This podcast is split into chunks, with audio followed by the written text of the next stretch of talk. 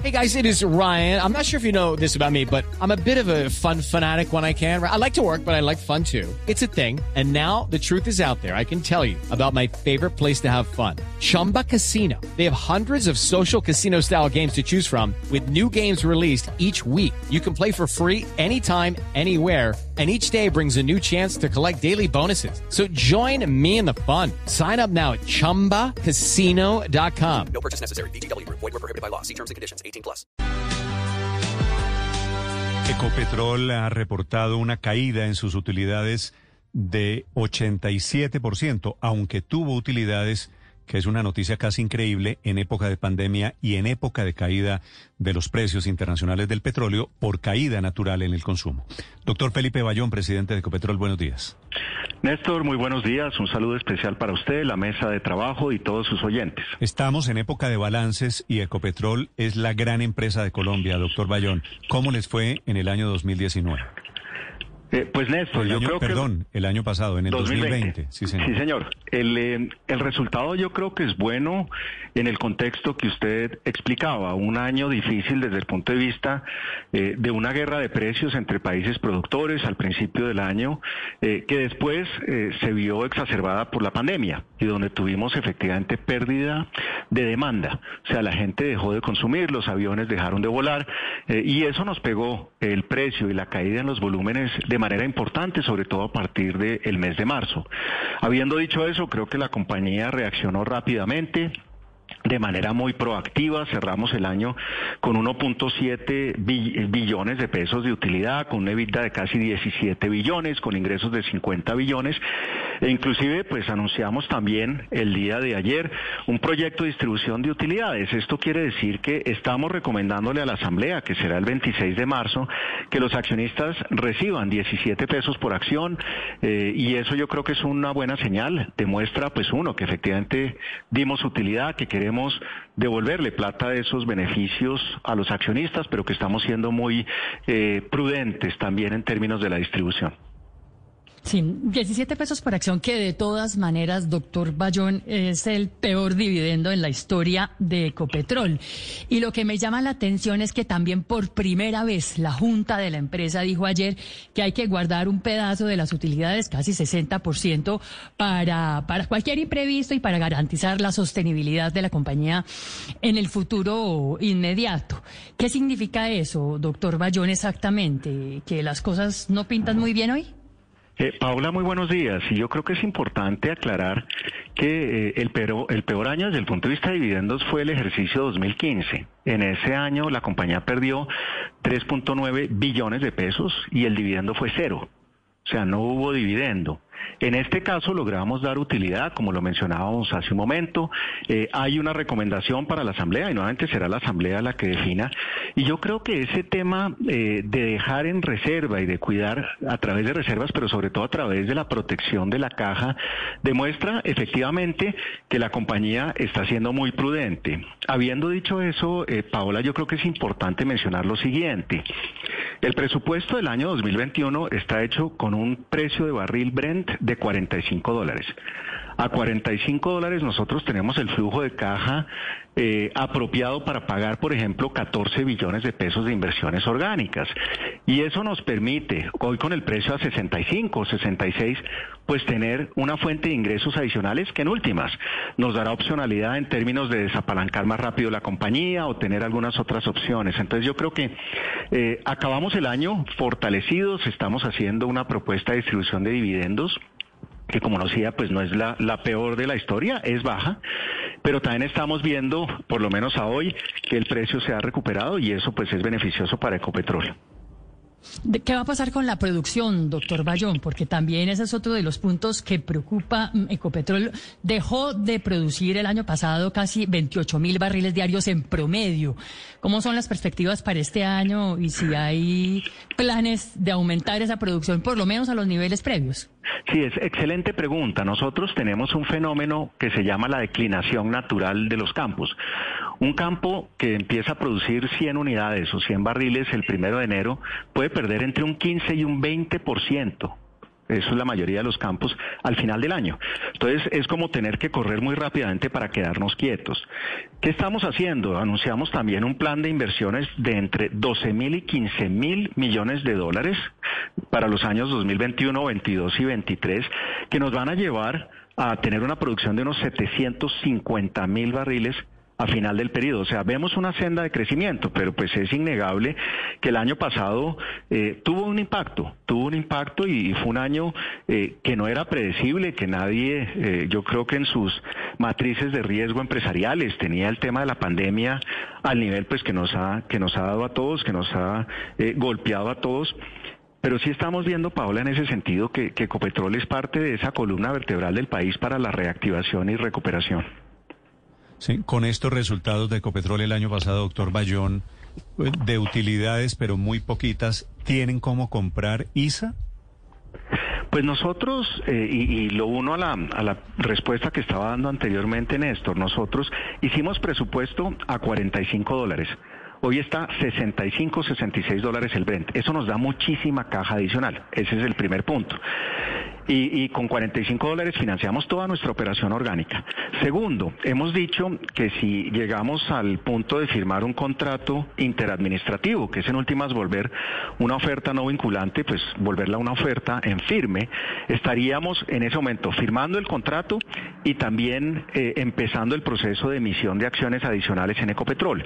Y con eso financiaríamos una parte de la operación y lo otro es que tenemos pues líneas de crédito eh, listas, disponibles nosotros tenemos la plata lista eh, para pagar el, resto o el, diferencial entre el valor final que acordemos, si llegamos a un acuerdo, eh, y lo que logremos eh, desde el punto de vista de la emisión. Entonces la respuesta es sí, sí tendríamos capacidad. Y de hecho, Néstor, otro punto es que la manera como hemos desapalancado un indicador que se llama la deuda bruta sobre el EBITDA, que esperábamos dejarlo en tres y medio al final del año pasado, lo dejamos en 2,8. O sea, mucho más rápido estamos desapalancando la compañía, que también es una buena noticia.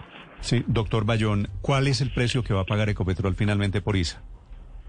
Pues eso es parte del ejercicio que se está en este momento haciendo. Estamos en una debida diligencia, estamos en un periodo de exclusividad con el Ministerio de Hacienda. Nosotros tenemos una valoración que ya presentamos, una oferta que ya presentamos. Hacienda tiene que hacer una valoración independiente. Y eventualmente, eh, si nosotros llegamos a un acuerdo y las valoraciones están cerca y uno dice, oiga, puedo cerrar un acuerdo, pues ese será el, precio que se pague. Yo creo que es importante eh, recordar lo siguiente. Uno, hemos diseñado el proceso con lo que llamamos rampas de salida. Eso quiere decir que en cualquier momento podemos salir del proceso. Y dos, lo estamos haciendo porque consideramos eh, que es un buen negocio para Ecopetrol. Pero, es decir, la plata, la plata que ustedes están viendo para comprar ISA es, por un lado, la venta de acciones de casi el 10% de Ecopetrol, ¿cierto?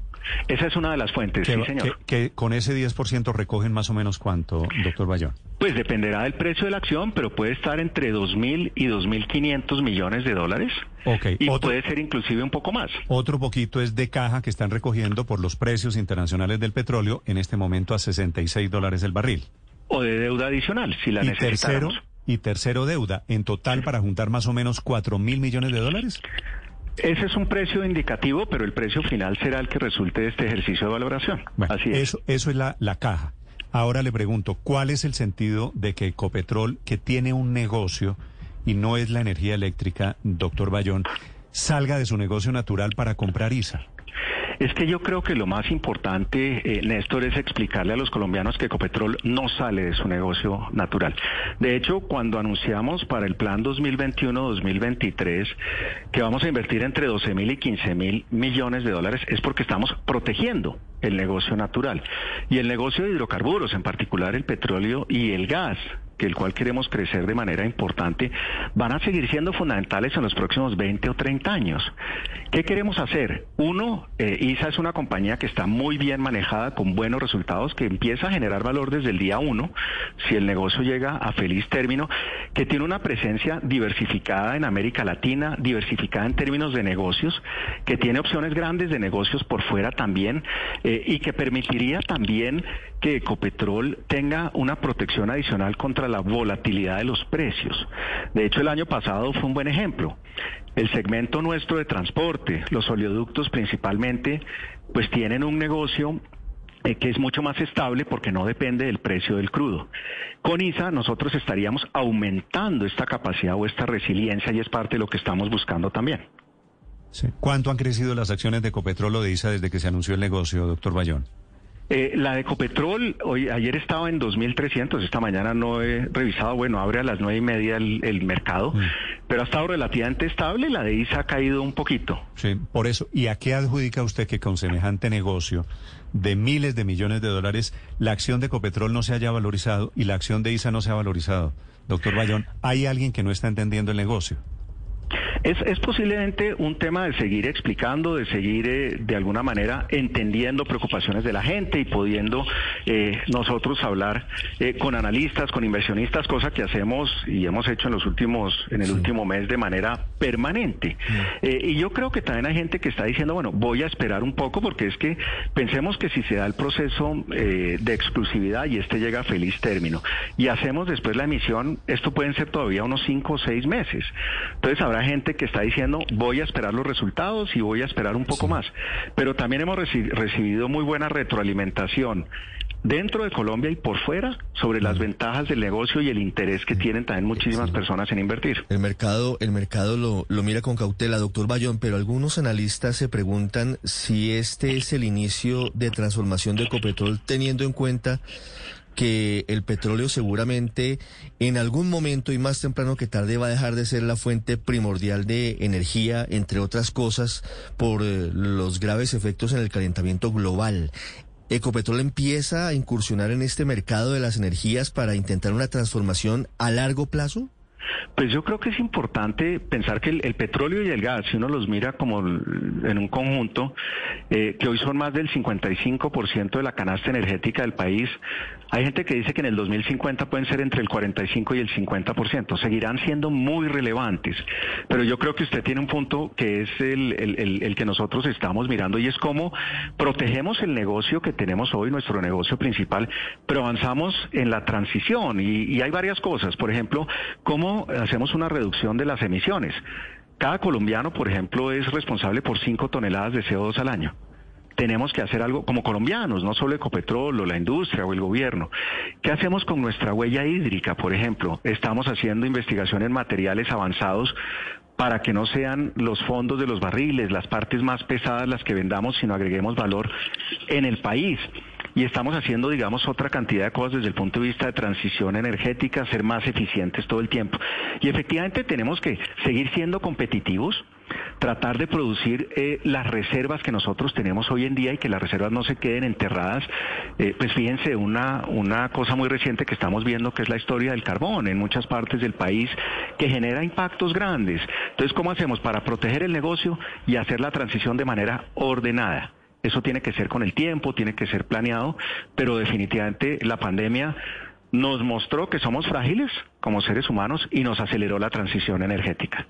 Sí, pero, pero a ver, doctor Bayón, una última pregunta. Cuando el gas en el país se nos va a acabar a la vuelta de tres años, cuando el petróleo se nos termina a la vuelta de siete años, ¿qué hace Ecopetrol gastándose la plata que no tiene, porque no la tiene? Acaba de decir usted que tendría que vender acciones y tendría que tomar deuda para poder comprar ISA. ¿Qué hace Ecopetrol gastándose cuatro mil millones de dólares en comprar un negocio que no es complemento de su negocio principal en lugar de explorar, perforar y encontrar gas y petróleo para todos los colombianos. Pues Paola, nosotros vamos a seguir explorando, perforando y produciendo y de hecho vamos a invertir entre 12 mil y 15 mil millones de dólares y como le decía, teniendo en cuenta un Brent de 45 dólares para este año, para este año. Y nosotros en los últimos tres años, Paola, en promedio hemos reemplazado el 115% de nuestra producción. O sea, si uno mira los últimos tres años hemos adicionado más reservas de la que hemos producido. Y hoy nosotros, y en particular en el 2020, reemplazamos el 105% del gas, o sea, adicionamos más gas y la idea es que en la medida que el precio esté un poquito más alto vamos a poder reemplazar también muchas más reservas. Seguimos, digamos, enfocados en subir esa vida media de reservas. Hoy para Copetrol es de 7.5 años, en gas son 10 años y tenemos un plan muy ambicioso de invertir casi 900 millones de dólares para buscar gas en el Piedemonte Casanareño, en el Magdalena Medio, en el Caribe colombiano, en territorio continental y también en costa afuera. Entonces, seguiremos buscando esas otras fuentes de, energía y estamos convencidos también que el negocio eh, de ISA es un negocio que puede transformar la compañía. Aquí tenemos que pensar en ese ecopetrol de los próximos 20, 30 o 40 años. Y estas son las respuestas a la situación hoy de Ecopetrol y a las expectativas de Ecopetrol. Doctor Bayón, su presidente, gracias por acompañarnos esta mañana. Néstor, a usted muchísimas gracias y que tengan un muy buen día. Step into the world of power, loyalty and luck. I'm gonna make him an offer he can't refuse. With family, cannolis and spins mean everything. Now, you wanna get mixed up in the family business. Introducing The Godfather at ChumbaCasino.com. Test your luck in the shadowy world of The Godfather slot. Someday, I will call upon you to do a service for me. Play The Godfather now at ChumbaCasino.com. Welcome to the family. No purchase necessary. VGW Group. Void where prohibited by law. 18 plus. Terms and conditions apply.